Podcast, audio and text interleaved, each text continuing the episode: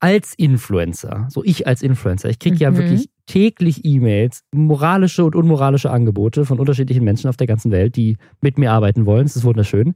Ich bin sehr begehrt. Habe ich zu keinem Zeitpunkt angezweifelt, Robin. auf jeden Fall habe ich diese Woche wieder eine E-Mail bekommen und die, da habe ich mir einfach köstlich amüsiert. Und zwar von einer Agentur, die nennen sich selber Agentur für Influencer Marketing und Management. Und sowas finde ich immer ganz spannend, weil normalerweise, wenn solche Agenturen sich melden, dann wollen die immer eine Kooperation anbieten, sagen, hey, wir haben hier Kunden XY und die wollen gerne mit dir arbeiten und ne, hier sag mal einen Preis und dann können wir mal gucken, ob das funktioniert. Ist ja geil, ne? Äh, free Money. Ne?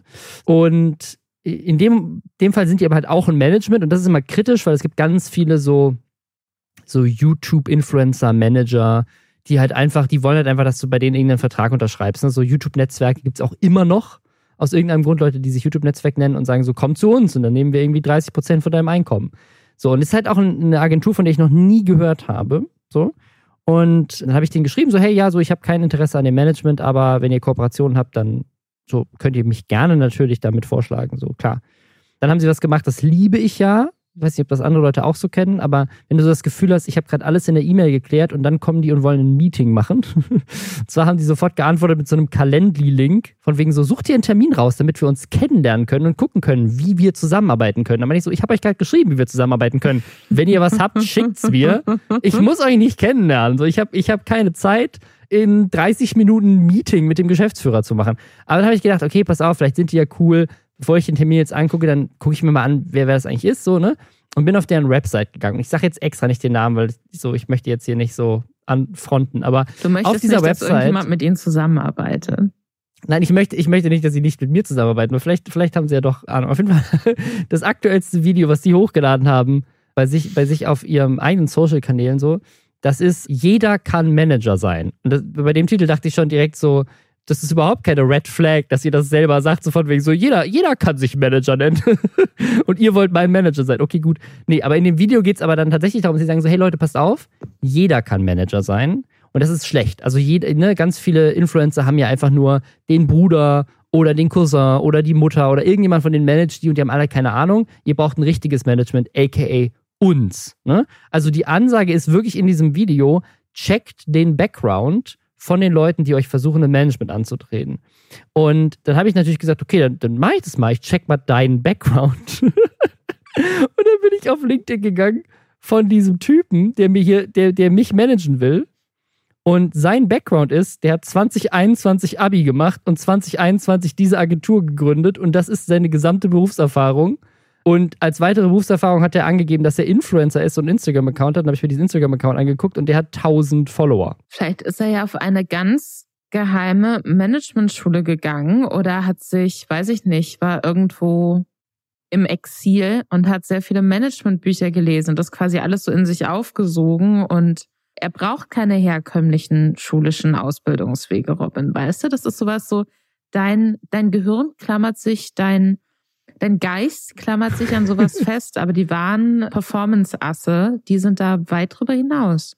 Ich ja. finde das, mich motiviert Also ich will ja gar nicht sagen, dass er nichts kann. Also er ist ja ein super Manager. Ich werde mir nächste Woche einen neuen Job für mich ausdenken. jeder kann Manager sein. So. Glaube ich auch. Ich, das, ich, ich glaube wirklich, jeder kann das. Nicht in unterschiedlich guter, ne, in unterschiedlich gutem Ausmaß. Natürlich kann das jeder, das ist ja kein geschützter so, Begriff.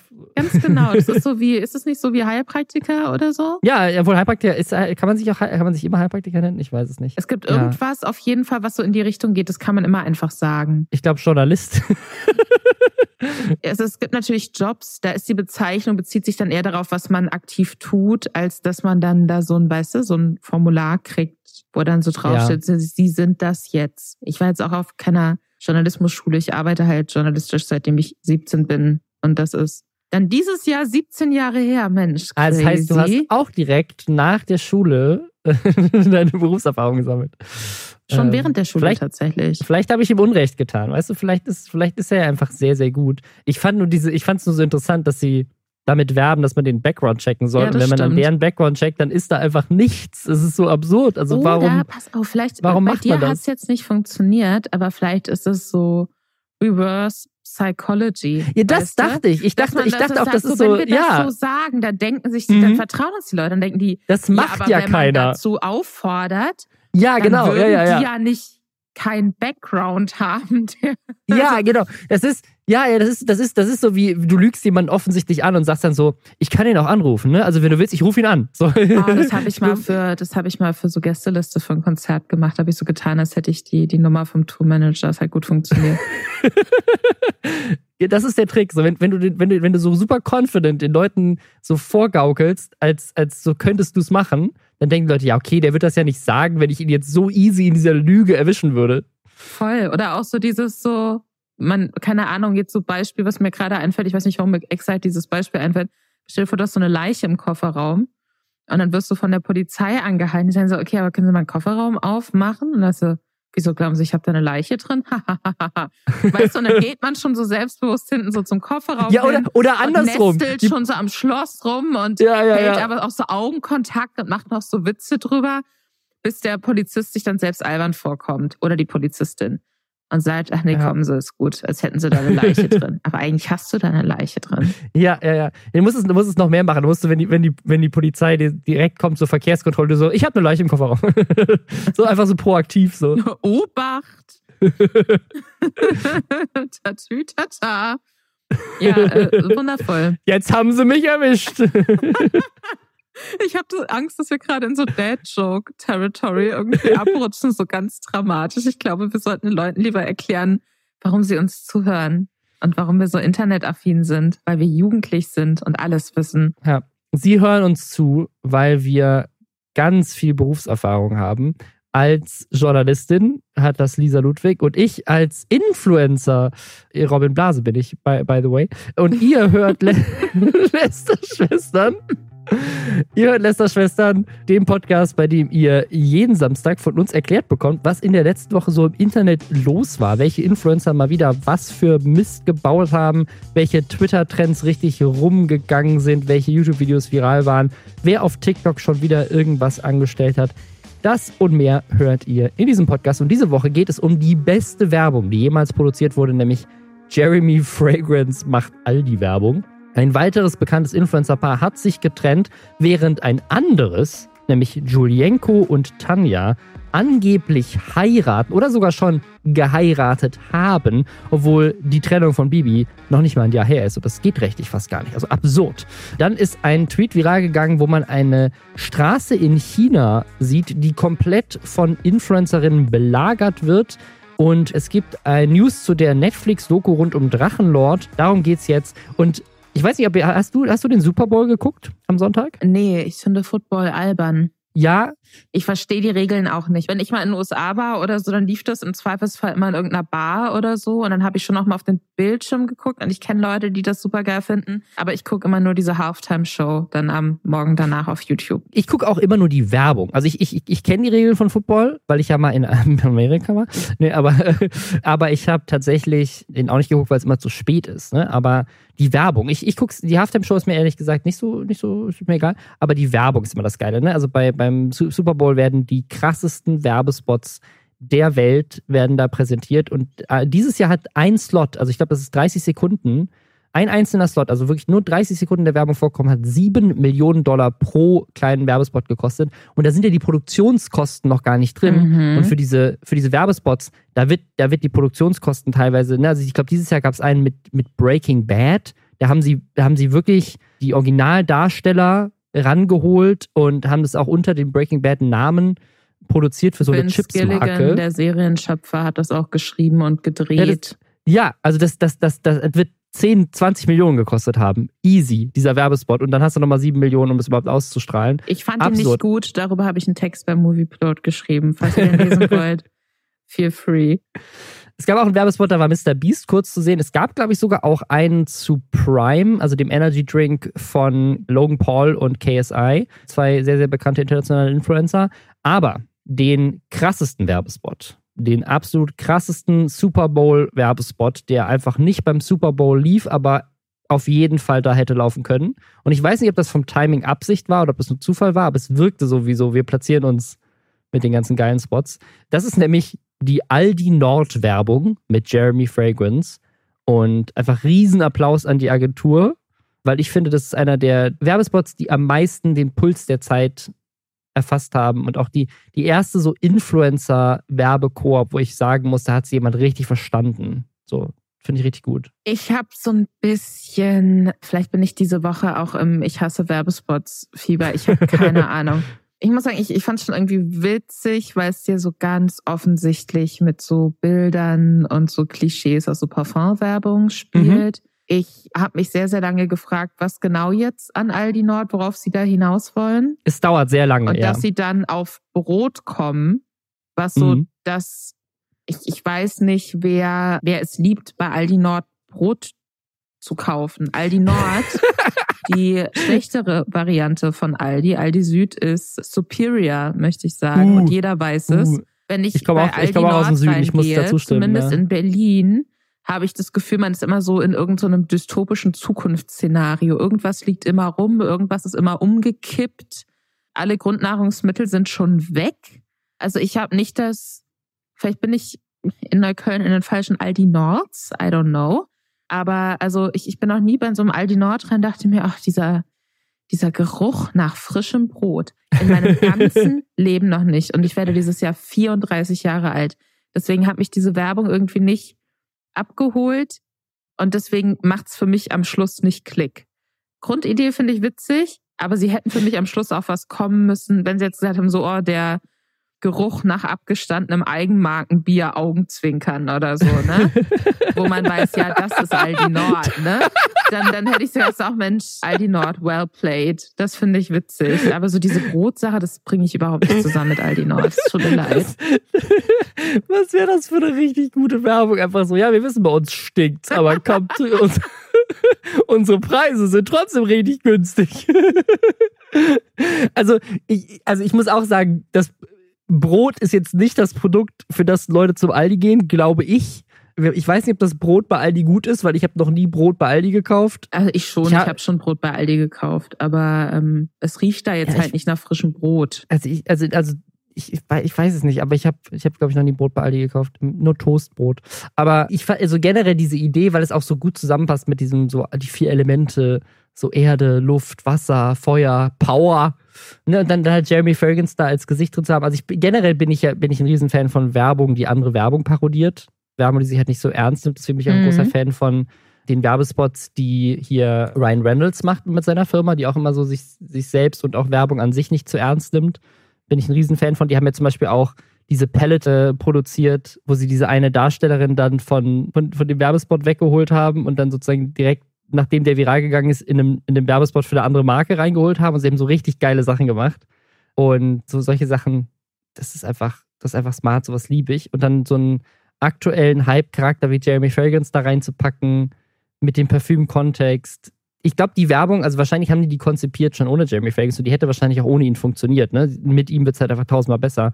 Aber einfach so ein Parfüm-Werbespot zu parodieren und dann geht es aber um den Duft von frischem Brot die Idee ist an sich, funktioniert die schon und die funktioniert ja noch viel besser, wenn du dann den größten Parfüm-Influencer der Welt hast, Power mit drin hast. Ich habe ja. so ein bisschen das Gefühl, das ist jetzt so der Punkt, ab dem es bergab geht für Jeremy Fragrance. Also ich habe das Gefühl, weißt du so, ja, ja. Es, es gibt doch immer so diese Halbwerts Haltbarkeitsdaten auch irgendwie so von so Internet-Fame. Und ich habe das Gefühl, und das ist jetzt nicht, es soll jetzt nicht, ich disse hier nicht Aldi Nord, ich kaufe schon auch oft bei Aldi Nord ein, ja. Aber ich habe das Gefühl, wenn du so Mainstream geworden bist, dass ein, ein großer Discounter mhm. ironische Werbung mit dir macht, dann ist es kurz ja, vom Kippen. Habe ich so das Gefühl. Und deswegen bin ich mal gespannt, wie das jetzt weitergeht. Ja. Von der angeblichen Biografie gab es ja auch nicht weiter Infos. Da gehe ich jetzt einfach auch mal davon aus, dass sie nicht kommt. Also ich, ich, ich, ich bin da voll bei dir, ja. Also weil, weil vor allem, weil es sich halt so auserzählt, ne? Also die, mhm. diese, diese Jeremy Felgens Persona ist irgendwie super spannend, aber sie hat auch eine gewisse, ja, also irgendwann wird es ja langweilig, ne? Irgendwann, irgendwann so und ja, also mit Promi Big Brother und jetzt das, also da musst du schon. Man nimmt es ja. ja auch, weißt du, wenn es so, wenn es so tot gemimt ist, dass es halt ja, auch so ja. voraussehbar ist, was jetzt kommt. Da hatte ich jetzt auf TikTok zuletzt auch das Gefühl, dass so seine ganzen Sprüche, die wir auch immer irgendwie überraschend witzig fanden, absurd fanden, was weiß ich, dass er die nur noch so abspult, weil er weiß, das wollen die Leute Mhm. jetzt hören, dann fehlt ja so nach und nach eigentlich das, was ihn groß gemacht hat und worauf die Leute so angesprungen sind. Und ja, deswegen mal gucken. Mal gucken, wie lange wir hier noch Jeremy Fragrance sprechen. Es gab so äh, letztes Jahr so ein, so Werbespot von Lidl, den ich auch sehr lustig fand. Da ging es um so einen Typen, der vermisst wird in, in einem Supermarkt auf der Suche nach niedrigen Preisen. So quasi so, so wie so eine True Crime-Serie. Und da ist auch eine, da ist auch Rezo mit drin, aber nicht Rezo selbst, sondern sozusagen jemand mit blauen Haaren, der offensichtlich Rezo darstellen soll. Und das war auch ein Discounter-Werbespot. Da musste ich jetzt auch gerade drüber nachdenken, aus dem Grund. Äh, weil ich, weil sozusagen die, die, der Unterschied ist, so diese Parodie in einem Werbespot von einem Discounter auf Rezo hat irgendwie für mich eine ganz andere Bedeutung als Jeremy Fragrance in einem Werbespot von einem Discounter, ne, was diese Halbwertszeit angeht. Weil Rezo, weißt du, der wird da persifliert, weil jeder den kennt. Aber Jeremy Fragrance ist in dem Werbespot, weil jeder ihn lustig findet. Und ich glaube, das ist ein Unterschied. Ne? Also bei, Mhm. bei Rezo, Rezo weißt du ganz genau, der kann morgen ein Video droppen, wo er irgendwas Aktuelles anspricht und das hat wieder zig Millionen Views und alle finden es mega geil. So, aber Jeremy Fragrance ist so, was, was will der denn noch mehr machen, außer noch mehr darüber reden, wie viel Wachteleier er, er isst oder noch mehr, also es kann ja nicht absurder Ist der werden. überhaupt Brot? Das habe ich mich auch gefragt. Ich glaube nicht, oder? Das stimmt. Das ist der unauthentischste Influencer-Werbespot aller Zeiten, weil Jeremy Fragrance isst bestimmt kein Brot. Nur Käse. und Wachteleier. Und ist, J- Jeremy Fragrance hat doch bei einem Interview gesagt, dass er irgendwie nur so acht Lebensmittel isst. Und er Ja. reduziert es immer um eins. Und wenn er dann immer, also irgendwie hat er immer keine Lust mehr auf Schinken. Und dann hat er einfach fünf Kilo Schinken an einem Tag gegessen und dann ist das nie wieder. Ich überlege immer noch, ob das eigentlich ein kluger Trick ist, muss ich ganz ehrlich sagen.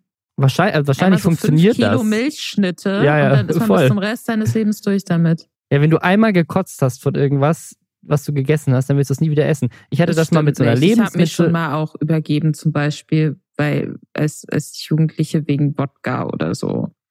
das ist was anderes. Aber ich hatte, ich hatte das schon mal, dass ich, ich habe so, ich habe so Senf gegessen mit, mit so einem, mit so einem Leberkäse-Ding oder sowas. Ich esse kein Fleisch mehr, aber deswegen ist das eh, eh egal. Aber ich hatte davon auf jeden Fall eine Lebensmittelvergiftung, nicht von dem Senf, sondern von dem, von dem Fleischkäse. Ja. Aber ich konnte auch danach, wirklich für Jahre danach, keinen Senf mehr essen. Hm. Okay. Spannend. Ja. Also vielleicht, vielleicht, ich, ich stelle mir jetzt auch das Catering bei so einem Aldi-Dreh vor, weißt du, wo die einfach so ganz viel frisches Brot dahingestellt haben für Jeremy Frankens. Und dann aber einfach so kiloweise Aldi-Käse den er einfach so gegessen hat, während der Rest vom Team so das an dem frischen Brot gen, gen, genippelt hat. So, hm. Würdest du sagen, du hast dich von Senf getrennt, Robin? Eine Zeit lang habe ich mich von Senf getrennt. Inzwischen haben wir uns wieder angenähert. Wir, wir sind so ein bisschen Senf mit Benefits, sind wir inzwischen. Senft. Senft. Zifitz. Ich, jetzt habe ich überlegt. Oh Gott, es tut mir leid, ich bin so müde. Ich hoffe, man merkt, ich habe gerade Friends, sehr viel. Friends mit Senf. Mein Gehirn hat momentan immer Oh ich so ein bisschen, bisschen viel gerade auf dem Tisch habe. Immer so kleine Kurzschlüsse. Vielleicht kommt es noch ein paar Mal in dieser Folge. Achtet mal drauf. Es ist dann wie so kleine I- Wachteleier-Easter Eggs. Ja. Aber wer sich auch getrennt hat, nicht nur ich von Senf, das ist Sarah und Armin. Zwei Leute, von denen ich vorher noch nie gehört habe, aber ihr Video ist Nummer zwei in den Trends gewesen. Und zwar mit dem Titel Wir sind getrennt. Sarah Tyler, die hat auf YouTube 180.000 Abos, auf Instagram, glaube ich, doppelt so viele und auf TikTok aber fast eine Million. Und ihr ehemaliger Freund Armin, der hat 250.000 Abos auf YouTube und dann, ich glaube, so 300 TikTok und auch wieder so ein paar hundert auf, auf Instagram. Und die beiden waren ein Paar und sind es jetzt offensichtlich nicht mehr, haben ein, ja, so ein typisches Trennungsvideo ge gepostet. Sehr solides Video. Also, wenn wir jetzt mal so die Trennungsvideos des letzten Jahres ranken, würde ich sagen, es ist jetzt nicht das Beste, aber es ist auch bei weitem nicht das Schlechteste. Es ist irgendwie so solide in der Mitte, so, hey, wir haben da lange drüber nachgedacht, wir sind nicht mehr zusammen, deswegen so, ne, um die Gerüchte aus dem Weg zu räumen, ja, es stimmt, deswegen tauche ich ja nicht mehr so oft auf. Bei diesem Armin sind anscheinend auch alle YouTube-Videos offline und die hatten auch einen Kanal zusammen. Der hat so 50.000 Abos. Da sind auch alle Videos weg. Aber das ist schon wieder so ein Fall von Leute, die wahrscheinlich die meisten eher von TikTok kennen, trennen sich mit einem YouTube-Video und dadurch geht das YouTube-Video ultra viral. Also die macht sonst 10.000 Views und das Video hat jetzt schon 150.000 nach drei Tagen. Ich habe vor allem das Gefühl, das ist nur die Spitze des Eisbergs. Ich habe, also es, es muss ganz, ganz viele, es muss sowas wie das Marvel Cinematic Universe geben, aber auf TikTok und mit so ja, voll. Pärchen. Ja. Weil einer der Kommentare mit 7620 Likes auf TikTok unter diesem Video, wo sie auch einfach nur das YouTube-Video auf TikTok auch nochmal hochgeladen haben. Wenn jetzt noch Jolien und Emek mit zu einem Statement kommen, glaube ich an gar nichts mehr. Das war Ausrufezeichen. und meine Frage haben 7000 ist. Leute geliked. Wer, wer, wer, wer ist das? Emek? Was ist los? Meinst du, sie sind die nächsten Robin? Das ist, so, das ist so Ding, wir beschäftigen uns beruflich mit diesem Shit, ja. Und trotzdem habe ich manchmal das Gefühl, einfach so, was, wir sind alt, was ist los? Wo kommen all diese Menschen her? Es ist, es ist absurd. Was ich, was das, das Verrückteste an dieser ganzen Situation, da möchte ich kurz drüber reden, weil das, das hat mich richtig, das hat mich richtig verrückt gemacht. Wenn man auf dieses TikTok-Video auf dem PC klickt, dann wird auf TikTok das Video im Querformat angezeigt. Also das ist, das ist ein, wie ein YouTube-Video, 16 zu 9. Und jetzt bin ich völlig geflasht, weil ich das Gefühl habe, alles ist eine Lüge. Es gibt auf TikTok nicht nur Hochkant-Videos, sondern wenn man ein Quervideo auf TikTok hochlädt, wird es im Desktop-Modus angezeigt wie ein YouTube-Video. Das ist quasi YouTube. TikTok ist jetzt wie YouTube. Du kannst aber bei TikTok auch YouTube-Videos angucken. Ich habe noch eine Frage zu dem Video selbst, weil sie sitzen da ja irgendwie auf so einer großen dunkelgrauen, dramatischen Couch und gucken so in die Kamera und im Hintergrund sieht man irgendwie so eine sehr große Glasfront mit so einer kleineren oder so einem, so einem ähnlich im Stil ähnlichen dunkelgrauen Sessel und irgendwie so einer mhm. Pflanze und man sieht draußen so eine Doppelgarage. Es sieht aus wie eine Hotellobby mit einer Doppelgarage so. im Hintergrund. Aber ich habe ja. die ganze Zeit auf, auf ihre so Kopfkonturen und so geguckt und dachte mir irgendwann, sitzen die vor einem Greenscreen? Oder haben die ihre Haare wirklich so ganz also, weißt du, was ich meine? Ich habe das mhm. gesehen. Ich finde, gerade an den Haaren sieht es aus wie ausgeschnitten und im Hintergrund bewegt sich gar nichts. Noch nicht mal außerhalb der Fenster. So, da gibt es keinen leichten Wind, der da irgendwie durch die Büsche oder so oder durch die Bäume im Hintergrund mal durchgeht oder so. Das ist komplett mhm. statisch. Und gut, dieses Video geht jetzt nur zwei Minuten 56 Sekunden. Aber ich habe mir das von fünfmal angeguckt und konnte deswegen auch nicht so gut zuhören, was sie sagen. Aber weil ich wirklich so komplett obsessed war, so sitzen die vor einem Greenscreen. Weil ich habe noch ja, nie gesehen, dass jemand auch so, sie hat ja auch so lange, leicht wellige Haare. Ja, ja. Da gibt's keine einzige Strähne, die so ein bisschen zur Seite geht oder so. Weißt du, was ich meine? Ja, also, ja, eine Sache, die, die ganz komisch ist, ist, wenn er seinen Kopf nach rechts dreht dann hat er, hat er so eine ganz starke Lichtkante plötzlich an seinen ja, Haaren genau. oben. Also es könnte, also entweder, entweder das liegt daran, dass sie einfach es sehr hart ausgeleuchtet haben, dass sozusagen der, der, der Hintergrund halt deswegen so aussieht, weil sie halt einfach sich durch das Licht so krass davon abheben. Oder es ist wirklich Greenscreen, weil diese, diese Haare sind komisch. Also wenn er sich nach rechts dreht, ja, sieht es wirklich voll. fake aus. Da ist so ein weißer Rand. Ja. Also ich keine Ahnung, vielleicht ist es auch ein komplett, das ist komplett gestaged. Das finde ich auch richtig lustig. Weißt du so, wenn, wie geil wäre das? So Influencer, die so tun, als würden sie in so einem riesigen Haus mit so einer krassen Fensterfront wohnen. Und es ist aber alles nicht, Greenscreen. Gab es nicht bei Disney Plus irgendwie so einen Film, wo so eine Influencerin getan hat, als wäre ja irgendwas passiert und dann ist sie dadurch groß geworden, da musste sie das so aufrechterhalten? Und dann ist das irgendwann alles so zusammengebrochen? Ja, ich, ich, ich weiß, ich, ich habe ihn nicht schon. gesehen, aber. Aber ich habe jetzt, äh, ich habe jetzt rausgefunden, wer Jolene und Emex sind. Mhm, mhm. Jolene ja. Elisa ist YouTuberin unter anderem auch und sie und Emek haben sich anscheinend ein Haus gekauft mhm, mh. und 300 Euro bei DM und Rossmann ausgegeben. Was wir schon alles über die wissen.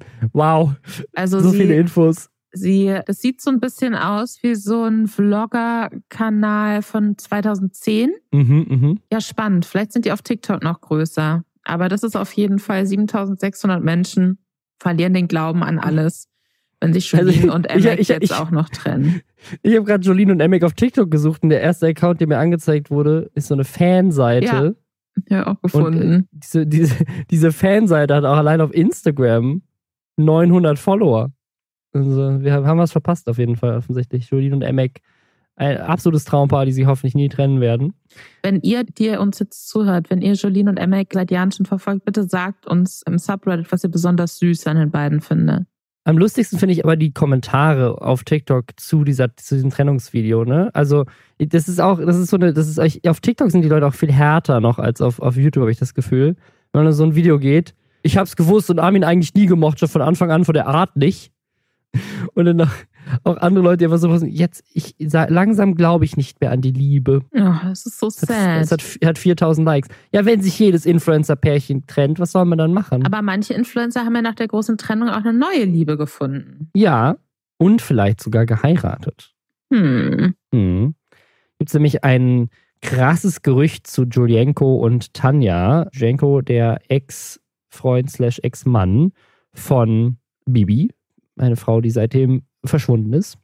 Und seine neue Partnerin, mit der er jetzt ja auch schon länger zusammen ist, aber jetzt auch, ich weiß nicht, das ist ja jetzt noch nicht mal ein Jahr her, ne? Also das ist, Es fühlt sich schon so viel länger an als ein es Jahr. fühlt sich viel länger sagst an, es aber es war letztes Jahr. Also es ist, es ist, also vielleicht ist die Trennung jetzt irgendwann im Mai, es ist glaube ich ein Jahr her oder so. Und diese Tanja hat aber ein, eine Instagram-Story gepostet mit einer Karte in einem Flugzeug und in diesem Flugzeug hat, hat sie eine Karte bekommen von dem, der Crew des Flugzeugs, was ich auch, warum ich, also ich fliege anscheinend nicht teuer genug hier First Class, weil ich habe noch nie eine Karte im Flugzeug bekommen. Aber auf dieser Karte steht Happy Honeymoon, also fröhliche Flitterwochen.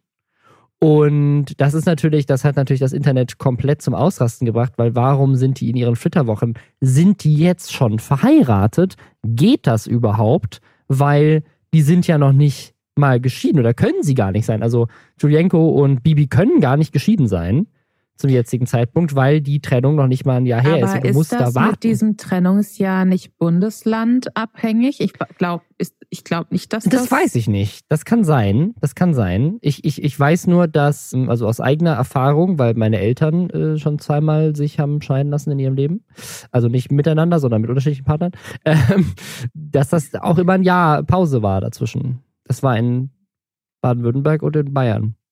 Also who knows, ich weiß es nicht. Ja. Die Also ich wohnen in glaube, NRW mein, in also meine NRW. Schwester ist auch geschieden. Ich glaube, die hatte das auch. Ich kann mir aber vorstellen, weil das fühlt sich ja auch so veraltet an irgendwie, weißt du? Es wirkt irgendwie komisch, so von wegen der, der, Hm. der Staat zwingt dich, deine Beziehung weiter zu haben. Von wegen so, wartet doch erstmal ein Jahr, Leute. Guck doch mal, vielleicht tut sich ja noch was. Vielleicht habt ihr ja doch wieder Bock. Vielleicht ist es aber mittlerweile auch, weißt du, so, vielleicht gibt es so Expressscheidungen für Influencer. Ja, ja, ja. Vielleicht haben sie auch sich einfach in Spanien scheiden lassen und dann nach EU-Recht geht das oder irgendwie sowas. Who knows? Auf jeden Fall, was ich noch absurder finde, ist die Rückseite der Karte, weil sie hat dann auch eben nicht nur diese Frontseite gezeigt, wo halt Happy Honeymoon draufsteht, sondern auch die Rückseite. Und da steht Love is in the air. Wir freuen uns sehr, dass Sie heute mit uns ihr, in Ihr gemeinsames Glück starten. Wir wünschen Ihnen eine unvergessliche Reise. Love is in the air. We're happy you're starting your journey together with us. Have a lovely trip. Und da, also das ist ja offensichtlich wirklich eine Karte, die extra dafür gemacht ist, mit diesem Love is in the Air natürlich auch extra, also es ist nicht einfach irgendeine Karte, sondern es ist eine Karte offensichtlich von dieser Fluggesellschaft, die extra dafür da ist, um Paaren, die mit der Fluggesellschaft in ihre Flitterwochen fliegen, diese Karte als kleine Grußkarte zu geben. Und diese Karte ist aber auch nochmal handsigniert, hat jemand draufgeschrieben, liebe Tanja und lieber Julian Klaassen. Also auch so geschrieben, weil Tanja hat ja auch einen Nachnamen, ne? Warum haben sie Julian Klaassen geschrieben und ich liebe Tanja und Julian? Dieses liebe Tanja und lieber Julian Klaassen liest sich so wie Tanjas Nachname ist auch Klaassen. Oder Ich nicht? finde das, aber das würde man doch auch anders formulieren. Ich finde das so ein bisschen, dass das fühlt sich nicht an wie was, was so ein echter Mensch geschrieben hat. niemand niemand du, würde schreiben, liebe Tanja und lieber Julian Klaassen. Ja, Das ist, genau, also das das ist- ist, so ein bisschen wie, ja, li lieber, lieber Steve und Herr Bundesminister. Weißt du, also, wenn so jemand, so eine Person kennst du persönlich, die andere musst du noch siezen, weil du sie nicht kennst. So, wenn du so eine E-Mail schreibst an jemanden, den du kennst und einen Kollegen in CC und den kennst du aber nicht. Also ja, das ist irgendwie, man, man wird es anders formulieren. Also das halt, dann würde man das zweite lieber, weißt du, weglassen. Also würde sagen, Ja, ja, ja. Tanja und Julian Klaassen. Dann würde ich sagen, ah, okay, die gehören zusammen. Ja, das, ja, ja. Es ist komisch. Ähm, Es ist komisch. Also das, das finde ich so ein bisschen weird. Und auch wie, was da noch so draufgeschrieben ist mit diesen ganzen Hashtags der Rest, und so. der Rest. Okay, lass mal, ich muss mal den Rest vorlesen. Das ist nämlich, das ist, das wird immer absurder. Wir freuen uns, dass ihr mit uns geflogen seid. Da ist noch so ein kleines Herzchen dabei, ne? Liebe Grüße von eurer Discover Crew. Und dann, und dann wird's halt wirklich absurd. Dann steht da der Flug. Also 9. Februar 23 und dann das Flughafenkürzel von dem Flughafen, von dem ich nicht weiß, welcher das ist. Irgendwelche Flugzeugleute werden das sicherlich wissen. YVR und dann F- F- äh, FRA, also Frankfurt. Die haben quasi so also als Erinnerung drauf geschrieben, welcher Flug das war. So, uh. Und dann darunter aber halt Hashtags. Unter anderem Liubavi, ha Habibi und Hashtag Eurowings Discover. Official. Habib, Hab, Hab, Habibti? Habibti. Habibti. Okay. Ich kann auch die Handschrift nicht lesen. Habibti. Also, äh, warum, warum schreibt man so Hashtags auf so eine Karte? Also Watson.de sagt, mit diesem Wort, also Habibti, hatte Julian im August bereits die ersten Bilder auf Instagram beschrieben, auf denen Tanja und er gemeinsam zu sehen waren. Und was Watson auch sagt, da gibt es aber leider keinen Link, deswegen kann ich jetzt nicht nachvollziehen, was da die Quelle ist, dass Tanja und Julian mit, den gleich, mit dem gleichen Nachnamen angesprochen werden, war Fans schon früher aufgefallen. Im vergangenen Jahr hatte Tanja eine Postkarte in ihrer Instagram-Story gepostet, die an Tanja Klaassen adressiert war. Mhm. Also auch wieder so ein bisschen, also ich habe das Mhm, Gefühl, mhm, mhm. Die spielen damit so ein bisschen, ne? ja, ich, ich glaube, das ist, die haben das selbst da drauf geschrieben. Ich sag's dir, wie es ist. So sieht es nämlich aus. So sieht es aus. Weil, äh, also, ja, es ist, es ist, es ist richtig strange. Was ich auch richtig komisch finde, ich habe es nachgeguckt gerade, YVR ist Vancouver, Vancouver International Airport. Aber der Flug geht ja offensichtlich von Vancouver nach Frankfurt. Und das ist eine Karte für Leute, die in ihre Flitterwochen fliegen. Also ist das eine Karte, von jemandem so, herzlich willkommen in Frankfurt am Main, die besten Flitterwochen. Voll.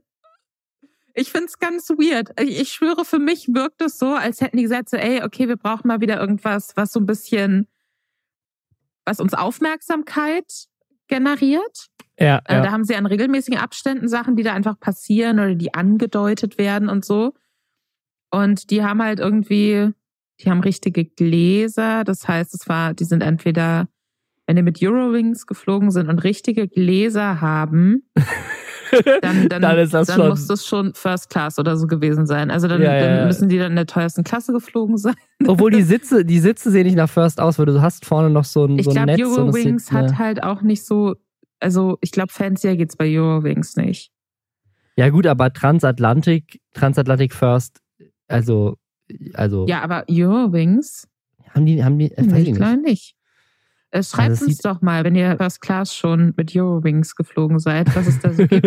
Und ob ihr zum Beispiel, wie es vielleicht in dem Fall passiert ist, sein könnte, so, hey, ähm, ich nehme noch einen Weißwein, Chardonnay, und könnte ich so eine Happy Honeymoon Karte und Gift haben? Fragen Sie nicht warum. Wir machen auch Hashtag Eurowings. Wir machen Werbung für Sie. Eurowings.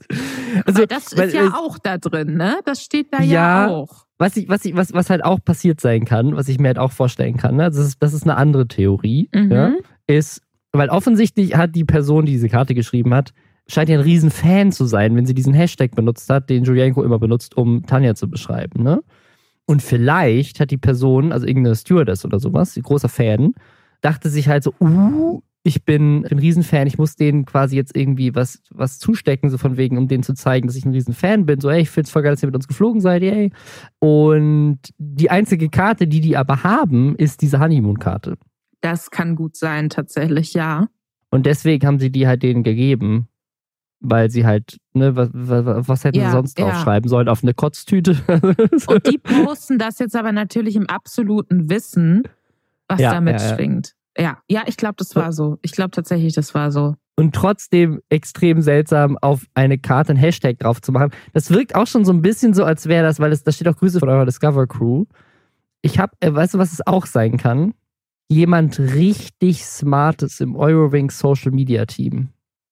Weil, wenn die drüber, wenn die gemerkt haben, okay, ne, und das ist ja auch der Rückflug schon, vielleicht haben sie es beim Hinflug gemerkt und dann gecheckt, hier fliegen Promis mit uns mit, lass denen doch so eine Karte geben, die sozusagen sie auf jeden Fall auf Social Media teilen und die dann Diskussionen auslösen. Und wir schreiben da Hashtag EuroWingsOfficial drauf. Weil welcher Mitarbeiter, der einfach in einem Flugzeug arbeitet, nutzt so einen Hashtag? Das macht doch nur jemand, der im, Social-Bereich arbeitet. So und schreibt da so unseren Firmen-Hashtag. So, das, das ist eine Karte, die hat jemand aus dem Social-Team geschrieben, hat die jemanden im Flugzeug gegeben, um die denen zu geben, damit die das teilen, damit jeder weiß, riche Leute wie Julienko und Tanja, die unglaublich viel Geld haben und eine sechsstöckige Villa in Spanien sich bauen, die fliegen Eurowings. Ich, ich bin da, ich, ich glaube, wir werden hier angelogen. Robin. Irgendjemand lügt auf jeden Fall. Ich glaube, Fall. irgendjemand lügt. Ja. Ich würde das jetzt sehr gerne, also ich, ich, ich, ich würde das sehr, ich, ich könnte mir sehr gut vorstellen, dass vielleicht jemand, der jetzt hier zuhört, sich seinen kleinen Detektivhut oder Ermittlerinnenhut aufsetzt und versucht, das investigativ rauszufinden. es Vielleicht ist, arbeiten wir auch hier wieder mit Greenscreen. Vielleicht gibt ja, es irgendwo einen kleinen Lichtrand. Ich finde, wir sollten so eine, so eine krassere Verschwörungstheorie drumherum spinnen. Ist nicht, über, ist nicht über Kanada auch wieder so ein Ballon abgeschossen worden gerade? War das, war das rund um den 9. Februar? war der Honeymoon-Ballon. das war ein riesiger Gender-Reveal für das Kind von Tanja und Julienko, was schon auf dem Weg ist. Baby hat den Ballon runtergeschossen. Der, genau, es gibt bestimmt irgendwelche Flugnerds, die jetzt direkt nachgucken können, okay? welcher, welcher Eurowings-Flug ist am 9. Februar Vancouver nach Frankfurt geflogen? Ist nicht der ähm, Flug, denkst ach ne, nee, nee, die haben nicht die Flugnummer damit drauf. Das ist ein Datum. Okay. Ja. Ja. Das lässt sich also, bestimmt nachvollziehen. Bestimmt kann man ja. auch irgendwas machen mit diesen Snacks, die man da so im Hintergrund sieht. Ich habe jetzt schon mal parallel gegoogelt, so Honeymoon, Flight, Eurowings, habe da jetzt nicht direkt was gefunden. Okay, Lisa, weißt du was, weißt du was, was wir eigentlich hätten machen sollen für diesen Podcast? Ich bin jetzt sehr was enttäuscht, denn? dass ich erst jetzt auf die Idee komme. Ich finde, wir hätten einfach nur so als Investigativjournalisten, mhm. hätten wir einen Flug buchen müssen mit Eurowings nach Vancouver, uns da anmelden müssen als als Paar, was gerade in seine Flitterwochen fliegt. Aber wer von und, uns gibt seinen Nachnamen auf, Robin? Wer wird nur mit seinem Vornamen angesprochen? Ja, also auf jeden, auf jeden Fall ich, weil der Nachname Blase eh schon nicht so der beste ist. Und dann, und dann gucken wir, ob wir so eine Karte kriegen. Und wenn nicht, dann beschweren wir uns beim Social Media Team von Eurowings und sagen, was ja, ist da los? Das und dann, stimmt. dann kommen wir, kommen wir hinter die Geschichte. Aber würde deine, würde deine Firma so First Class Eurowings zahlen? Einfach damit wir das mal rausfinden, wie das, wie das ist mit dem. Also wenn wir, wenn wir, wir wieder mehr Lüge Werbung in diesem Podcast haben, dann ja. wir, bra wir, brauchen wieder, wir brauchen wieder Werbung in dem Podcast. Dann, dann wenn ihr wollt, das. dass wir die große Lüge, diese vermeintlich große Lüge hinter die mutmaßliche Lüge, ich möchte nicht, dass wir verklagt werden, die mutmaßliche Lüge hinter diesem Post. Wenn, wenn, wenn, wenn ihr wollt, dass wir rausfinden, ob wir hier hinters Licht geführt wurden, dann äh, müsst ihr Werbung in diesem Podcast buchen, damit Robin und ich so tun können, als würden wir in Frankfurt heiraten wollen. Von Vancouver nach Frankfurt mit Wings First Class fliegen können. Wenn euch das wichtig ist, dann bucht Werbung in diesem Podcast. Finde find ich sehr gut, ja. Eine andere Möglichkeit, wie wir Geld sammeln könnten, ist, wir könnten auch nach China fliegen und da auf der Straße streamen. Das ist nämlich anscheinend ein echtes Ding. Also wir können das natürlich schwer verifizieren. Es wirkt unglaublich fake, aber es sieht sehr echt aus, wenn man sich die Videos dazu anguckt. Und zwar ist das diese Woche auf Twitter viral gegangen und zwar von einem Twitter-Account namens Naomi Wu. Die hat einen Tweet abgesetzt: Today's Taste of Cyberpunk Hard Times for E-Thoughts, falls ihr das Wort Thought nicht kennt. Das ist ein abwertendes Wort für Frauen, das auf dem Internet genutzt wird. Das steht für That Hoe Over There oder so. Aber es geht um Frauen. Jede einzelne Person, die man in diesem Video sieht, sind Frauen, ist eine Frau. Und zwar ist das so ein Tunnel, wie so eine Unterführung. Also so eine Unterführung von so einer Straße einfach. Und da sitzen lauter Frauen, also wirklich Dutzende, auf dem Boden, teilweise auf so Klappstühlen oder auf kleinen Kissen, haben alle ein Ringlicht vor sich und die und teilweise ein Mikro in der Hand, teilweise Musikinstrumente oder irgendwelche anderen Sachen und streamen da, live streamen da mit lauter Stativen von der Straße aus. Und diese, diese Naomi Wu behauptet, der Grund, warum sie das machen, ist, dass es in China wohl üblich ist, dass man äh, auf Streaming-Plattformen Location Tagging nutzen kann. Also dass sozusagen, wenn du in einer, in einer Nachbarschaft sitzt, wo die Leute wohlhabender sind, dann wirst du bei denen halt lokal angezeigt und kriegst dann als Streamerin höhere Donations von den Leuten, weil die halt mehr Geld haben, weil du halt so, keine Ahnung, in Charlottenburg sitzt und nicht in Lichtenberg. So. Wo würdest du dich denn in, in Berlin hinsetzen dann? Oder generell, also wenn du jetzt mal dir so Deutschland anguckst, mhm. sagst du, okay, ich muss mit meinem, mit meinem kleinen Ringlicht mhm. und mit meinem teuren Telefon, muss ich mich irgendwo platzieren, damit ich reichen Subscriptions greifen kann. Wo würdest du dich hinsetzen? Egal welche Stadt hm. in Deutschland. Aber sag das, ein Ort. das ist das ist ganz einfach. Starnberg. Starnberg. Starnberg ist der reichste Landkreis Deutschlands. Hast du das gegoogelt oder hast du das so nee, zufällig? Nee, das weiß ich, weil ich da, weil ich da gelebt habe. Oh, natürlich, Robin. Oh mein Gott. Reichen Rob. Da bin ich zur Schule gegangen. Ich kenne die ganzen Leute. zur Schule gegangen? Ja, ja, ja, ja.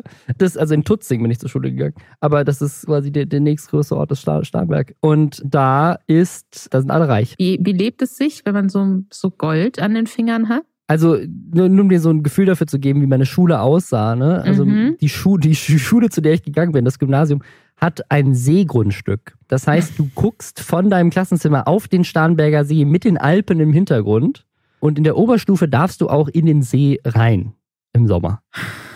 Okay.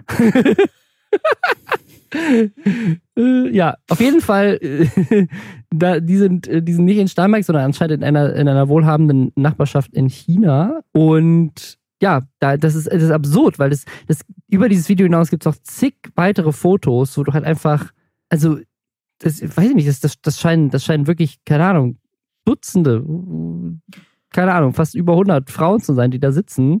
Teilweise sieht man auch Fotos, wo Polizisten dann vorbeikommen und offensichtlich denen sagen, sie sollen da weggehen oder so.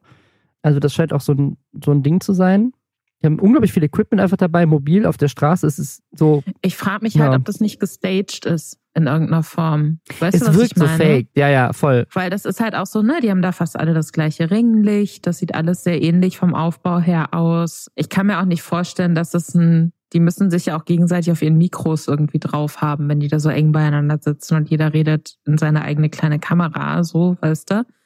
Ich habe das Gefühl, für mich sieht das aus wie so ein Kommentar auf wie so ein gestagter, moderner. Kunstinstallationskommentar. Es sieht aus wie eine Kunstinstallation, sich, ja. Ähm, ja. Sich quasi in Anführungszeichen verkaufen im Internet, so von wegen die andere Art von Straßenstrich in Anführungszeichen, ohne jegliche Wertung von meiner Seite aus jetzt. Aber das sieht, für mich sieht das so aus, hätte so ein Kunststudent gesagt oder eine Kunststudentin, das ist jetzt mein Projekt irgendwie. Also es hat in, insofern für mich auch so ein bisschen was Dystopisches irgendwie. Es ist unglaublich dystopisch. Und ich glaube einfach, weil diese Bilder so, so krass sind und so absurd aussehen, sind halt auch super viele Leute darauf angesprungen. Ich kann es mir nicht so richtig vorstellen, dass das wirklich regelmäßig so genau so passiert. Aber da sind so viele Videos, die auch offensichtlich an unterschiedlichen Locations genommen wurden. das ist noch eine nee, andere, die also ist auf einer ich Brücke. Ich weiß natürlich auch nicht, ne? Ich, ich war nicht, ich bin da nicht dran vorbeigelaufen, deswegen keine Ahnung. Ist durchaus möglich, dass das genau so ist, ne? Und, und dass das so passiert und dass es Standard ist und Leute das so hinnehmen als, ach ja, hier, das sind die E-Girls. Es scheint wirklich ein Ding in China zu sein, weil dieser Thread ist so lang und dann haben auch Leute sich meinten so, ach okay, das sind immer nur Frauen. Dann hat, dann hat diese Person hier noch so ein Video ausgepackt, wo auch lauter Männer da sitzen und das auch machen. Die, ganz viele singen und rappen dabei. Und also sie behauptet in diesem, in diesem Thread, dass das so, ein, dass das so eine, so eine Freizeitaktivität ist. Also dass auch die, die aus sich die, die da zusammen sitzen, sich auch zusammen verabreden, um da zu sitzen. Also das ist quasi gar nicht so einfach die Straße, wo die alle, wo die alle so zufällig chillen, weil das halt der, die reiche Nachbarschaft ist, sondern die haben sich einfach verabredet da und die meinen so teilweise sind das halt so Fabrikarbeiterinnen und so, äh, so in ihrer Downtime, um sich ein bisschen was dazu zu verdienen, ist halt abends so die Aktivität, heute Abend bin ich halt so ein kleiner Influencer, bin halt so ein Celebrity. Ich mache halt so ein bisschen, kriege ein paar Spenden, singe irgendwas, habe ein Talent, was ich dann zeige als Livestream und ich mache das halt irgendwie draußen, ne? Auf, eine, auf der einen Grund vielleicht, weil ich da mehr Geld bekomme als in meiner eigentlichen Nachbarschaft, in der ich lebe. Ja. Ich, ich finde es irgendwie, ich finde es irgendwie beklemmend, muss ich sagen. Vielleicht ist es aber auch der perfekte Weg, um so Grundstückspreise runterzutreiben. Weißt du, was ich meine? Vielleicht muss man damit auch in so Innenvierteln in Hamburg und Berlin und so anfangen, dass man da dann einfach lauter Twitch-Streamerinnen und Twitch-Streamer hinsetzt, die dann die ganze Zeit rappen und ASMR machen und so. Mhm. Und dann hauen die ganzen Gentrifizierenden wieder ab. Mhm. Das ist ein guter Trick. Ich glaube, das ist ein guter Trick. Also ich, ich, ich stelle mir nur vor, dass wenn das so aus China hier rüberschwappt, wie sieht das dann in Deutschland aus? Also haben wir dann, keine Ahnung, ich stelle mir gerade so vor, dass, keine Ahnung, so hier in, in Berlin fährst du so nach Mitte und dann so, keine Ahnung, mitten auf der Straße ist halt so Tanzverbot und daneben ist so Ron Bilecki, der irgendwie über, darüber redet, wie viel Ja, Geld er keine Ahnung, wegpissen kann. Weißt du, so Dahlem, schönes Haus mit Garten. Und äh, auf der, auf, quasi auf der Außenseite des weiß gestrichenen Gartenzauns sitzt so 50 Mal Montana Black und raucht. So Ja. stell ich mir das vor. Ja, ja, ja, und, und redet einfach nur äh, über, über seinen Hund. Ja, oder So. auch so Spiele oder irgendjemand ist wieder eingebrochen. Genauso stelle ich mir das vor. Bei so ein Casino, einfach weg, so. Da ja. haust du doch rein. ja. Da sagst du doch, nee, dann lebe ich jetzt lieber woanders. Ich glaube, ich glaube, Personen, die Livestreamen, sind der ultimative Weg gegen Gentrifizierung und steigende Miet- und Grundstückspreise. Hier, war doch gerade Berlin-Wahl. Nehmt, nehmt die Idee, macht was draus, liebe Politik. Also wir haben euch unten diese Videos in den Shownotes verlinkt. Guckt euch das mal an. Dann seht ihr, also ich glaube, wir, wir werden dem Ganzen nicht gerecht, wie absurd das aussieht. Also klickt euch, klickt euch mal durch diesen Twitter-Thread. Das ist wirklich, ist wirklich Und, und verrückt. eine Sache möchte ich dazu sagen, und das meinte ich auch vorhin, also ich meine, das ist so ein bisschen beklemmt. Es ist natürlich, wenn das, ne, wenn das passiert, weil Personen keine andere Möglichkeit haben und weil es so Kampf ums Überleben und deswegen sitzen die da stundenlang draußen vor einer Wand Mhm. und streamen live in der Hoffnung, dass sie dann so ein bisschen mehr Geld bei rumkommen. Und das ist natürlich nicht witzig und total traurig. Aber wir wissen eben nicht, wir, wir kennen die ganz konkreten Hintergründe nicht. Wir kennen die Personen nicht, die da abgebildet sind. Guckt euch den Thread mal an. Das ist wirklich eindrücklich, sage ich mal. Wer auch immer unterwegs ist, weil er nichts, äh, keinen Wohnort mehr hat, der Drachenlord. Wir wollen gar nicht groß über ihn reden, aber über diese Netflix-Doku, die es angeblich über ihn, äh, ihn geben sollte, wo auch, glaube ich, Netflix sogar bestätigt hat, dass sie das, dass sie da überlegen und dass sich das Ganze mal angucken. Da wollten wir euch ein kurzes Update geben. Da hat nämlich Solmecke ein Video gemacht, da ging es eigentlich um was anderes zum Thema Drachenlord, aber am Ende revealed er, dass Netflix wohl jetzt gesagt hat, dass es keine Doku geben wird und zeigt da auch einen Vertrag, einen Vertrag mit einer Produktionsfirma, den der Drachenlord wohl hatte. Und da sollten 20.000 Euro gezahlt werden für die Lizenzrechte an seiner Lebensgeschichte und an dem ganzen Material von seinen Channels. Aber anscheinend kommt das jetzt nicht zustande, weil Netflix da irgendwie doch keinen Bock drauf hat. Vielleicht kommt jetzt ein anderer Streamer, Join, RTL Plus, who knows. Aber ja, das ist, das ist so das, das Update zu der Story, weil wir da neulich drüber gesprochen hatten. Was ich interessant finde, ist die, die Firma, die quasi der Lizenz Mhm. Wäre, hat bisher noch keine einzige, kein einziges Format laut, also, ne, die haben eine Website und da steht da, wer da so alles arbeitet. Dann haben die da als Partner RTL, Netflix, ARD, Medienboard Berlin-Brandenburg und Klammer auf, liebes Medienboard Berlin-Brandenburg, ich war schon mal auf eurer Fancy Berlinale Party und ich habe dieses Jahr noch keine Einladung bekommen. Und das macht mich sehr traurig, Klammer zu.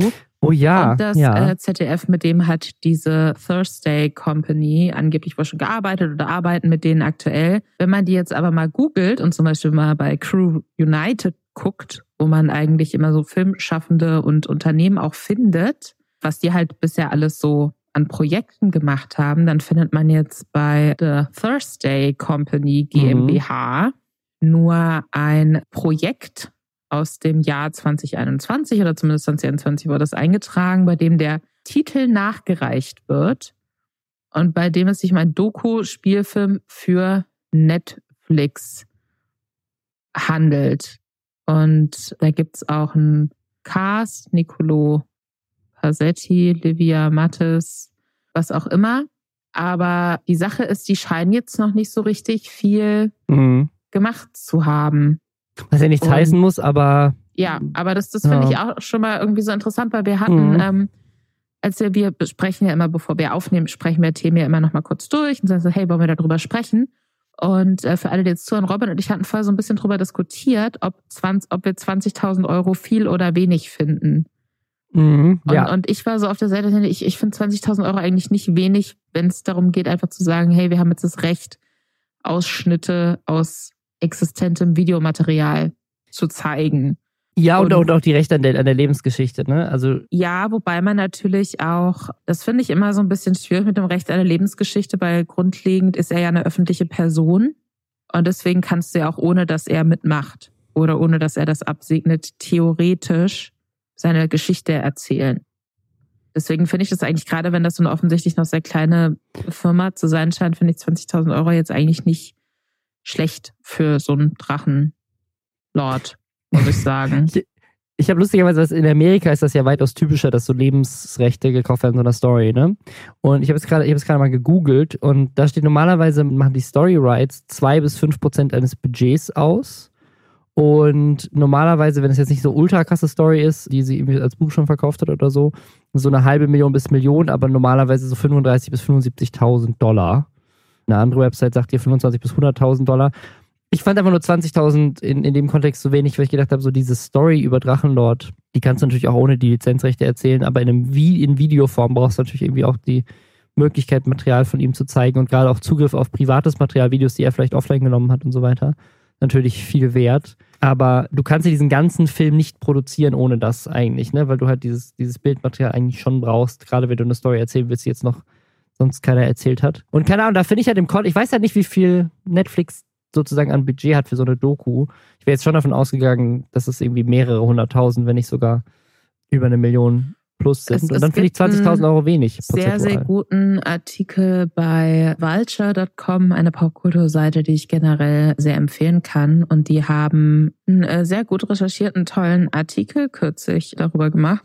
Von dem ich jetzt gerade den, den ich jetzt gerade auf der Website nicht mehr finde, weil der ist schon ein paar Tage alt. Aber da ging es quasi darum, sich anzugucken, was ist denn eigentlich mit so, auch gerade durch Netflix und so, mit Dokumentation als, als Kunstform auch irgendwie passiert und wie wird sowas, mhm. wie wurde sowas früher produziert mhm. und wie wird sowas heute produziert, wo, ne, also so klassische Doku-Sache war ja oft, man fängt an, was abzubilden und man weiß natürlich vorher noch nicht, wo man damit landet, ne? Weil Leben sich ja auch ganz schlecht planen lässt und man begleitet einfach etwas und macht dann am Schluss wenn man irgendwann beschließt, jetzt hört man auf zu filmen, dann macht man, dann macht man eine Dokumentation draus und schneidet man das zusammen und guckt so, okay, kann man das nachvollziehen? Ist jetzt irgendwie haben wir haben wir dann Spannungsbogen drin. Mhm. Und dass das aber natürlich sehr viele Jahre dauert und kostenmäßig schwieriger zu planen ist, als zu sagen, okay, wir brauchen fertigen Pitch für ne, idealerweise irgendwas True Crime-mäßiges, also das läuft ja immer gut, aber wir brauchen fertigen Pitch für, für ja. eine Reportage oder für ein Doku-Format. Und da müssen wir schon ganz genau wissen, wann was passiert, bevor angefangen wird zu drehen. Und das verändert natürlich das, das Format komplett und macht da was ganz anderes draus. Und deswegen gibt es halt ganz, ganz viele so klassische Dokumentarfilmende, die durch Streaming-Anbieter wie Netflix einerseits jetzt ganz viele Aufträge kriegen, aber andererseits auch viel, viel weniger Budget haben, als man eigentlich bräuchte, viel, viel schneller produzieren müssen mhm. und ganz anders auch produzieren müssen. Und deswegen bin ich mir jetzt tatsächlich nicht sicher, wie viel Netflix für so eine, wie viel Budget ist da tatsächlich für so eine Drachenlord-Doku gäbe. Ja, vielleicht hast du recht. Mhm. Vor allem habe ich auch das Gefühl irgendwie, weißt du, da musst du sowas ja auch erstmal abdrehen. Ich weiß nicht, ob das, ich, ich, ich bin mir nicht sicher, ob Leute noch so großes Interesse am Drachenlord haben. Außer mhm, die, ne, ja. außer die Hater natürlich. Ja, ja. Wenn, wo du gerade dieses Doku-Thema ansprichst, ich bin heute auf eine Sache gestoßen, die ich bisher empfehlen kann, aber es ist sehr, sehr lang und deswegen ich habe bisher nur so den, noch nicht mal die ganze erste Episode geguckt, aber bisher finde ich es sehr spannend. Und zwar ist das eine Doku über die Produktion des Spiels Psychonauts 2. Mhm. Double Fine, die, die Spieleentwicklungsfirma, die hat quasi den gesamten Entwicklungsprozess über mehrere Jahre und ich glaube, zwischendrin wird diese Firma von Microsoft aufgekauft und so. Also richtig, richtig krass diepe Insights in die Produktion eines Videospiels und wie das funktioniert. Das sind 36, nee, zwei, das sind 32 Episoden und jede Episode ist irgendwie eine halbe Stunde oder länger. Unendlich viel Content und die haben halt wirklich einfach alles mitgefilmt, so jedes Meeting und haben halt daraus dann eine Story erzählt. Und ich, also ich, das, was ich bisher gesehen habe, finde ich ultra faszinierend, weil ich, weil es halt so ein krass intimer Einblick ist in so Behind the Scenes von so einer, von so einer Entwicklung, von allem Drama und Stress und kreativen Differenzen in so Meetings und so weiter, kriegst du halt alles mit. Sehr interessant. Das ist halt genau so. Die haben es halt einfach über Jahre gefilmt, Material gesammelt und dann jetzt, das Spiel ist, glaube ich, auch schon länger draußen, jetzt quasi dann hinterher so das die, die Doku released. Okay, das klingt spannend. Ich habe tatsächlich kürzlich nochmal, weil, weil Videospiele und Dokumentation im erweiterten Sinne sich so aufwendig und nicht so riesig, aber ich habe mir kürzlich nochmal diese mittlerweile 13 Jahre alte oder so, Quatsch, 10 Jahre alte The Last of Us Doku auf dem PlayStation Mhm. YouTube-Kanal angeguckt. Da hatten die damals nach dem ursprünglichen Release vom ersten Spiel rausgebracht. Grounded heißt die, wo es eben auch so ein bisschen Ding, so wie viele, wo, wo kommt die Geschichte eigentlich her, wie viele verschiedene Hm. Phasen hat die durchlaufen? Was gab es für Überlegungen? Es gab zum Beispiel mal die Überlegung, ob man es ganz ohne Zombies in Anführungszeichen macht, also ob man die nie sieht im Spiel. Hm, ja, spannend. Und dann haben sie festgestellt, ach nee, das es muss ja irgendwie, es muss ja irgendwie was passieren. Es muss ja irgendwie, es ist ja, muss ja, wenn, wenn man sagt, es ist eine dystopische Welt, dann muss es auch dystopische Gegner geben. Die habe ich kurz nochmal geguckt, die fand ich sehr emotional und sehr schön auch. Also falls so ein paar Leute von euch vielleicht gerade die Serie gucken und die ganz, ganz toll finden, dann ist die Doku vielleicht auch was für euch. Hm. Ja, könnt ihr mal gucken, wenn euch Videospiel-Dokus interessieren. Ja, dann habt ihr jetzt mehr als genug Content, den ihr euch angucken könnt, bis nächste Woche, bis die nächste Podcast-Folge kommt. In der ich übrigens nicht dabei bin, weil ich bei der Berlinale unterwegs bin, aber ich bin mir sicher, es wird einen tollen Ersatz geben. Ja, ja, wird es auf jeden Fall. Schade, dass du nicht dabei bist und ich hoffe, du wirst noch eingeladen auf die Medienbord-Party. Ich glaube, ich habe auch gar keine Zeit. Also jetzt ist es auch zu spät. Medienbord Berlin Brandenburg. Jetzt ist Es ist, halt die, es ist halt die. Party, ne? Es ist halt die Medienbord-Party, ist die Party auf der Berlinale. Ja, ich weiß. also, ich falls weiß. ihr mich noch einladen wollt, ich bin auch in Berlin, so Medienbord. Äh, Das Problem ist, Robin, ich will dir da jetzt nicht alle Hoffnung nehmen, aber das Problem ist, ich kenne ja auch so ein paar wichtige Leute. Das Problem ist, dass, dass es so einen Run jetzt auf alle Berlinale Partys gibt, weil es ja Berlinale zwischenzeitlich wegen Corona erst gar nicht mehr stattgefunden hat. Letztes Jahr dann komplett ohne Empfänge und Partys und deswegen rasten jetzt dieses Jahr alle Leute komplett aus. Und es gibt Mhm. quasi jetzt so zwei Partys, eine davon die ähm, Medienboard Party, wo mir Bekannte sagen, sie versuchen es noch, sie wissen nicht, ob sie mich da noch mit reinkriegen. Deswegen ist es sehr Ja. hart. Ich, ich weiß nicht. Weißt du was? Aber ich habe ja jetzt bald ein neues Management und die sind richtig gut, weil das sind nicht einfach irgendwelche Leute. Ja, die, die haben Ähm, Background. und die kriegen mich da rein. Über den Zaun. das habe das hab ich gelernt als, als Manager. Ich, ich, äh, ich gebe einfach Räuberleiter. Geil. Das ist super. Äh, Dann erfahrt ihr ohne mich nächste Woche, ob Robin noch auf eine tolle Party eingeladen wurde. Viel Spaß damit. Ja. Bis dahin. Ciao. Ciao.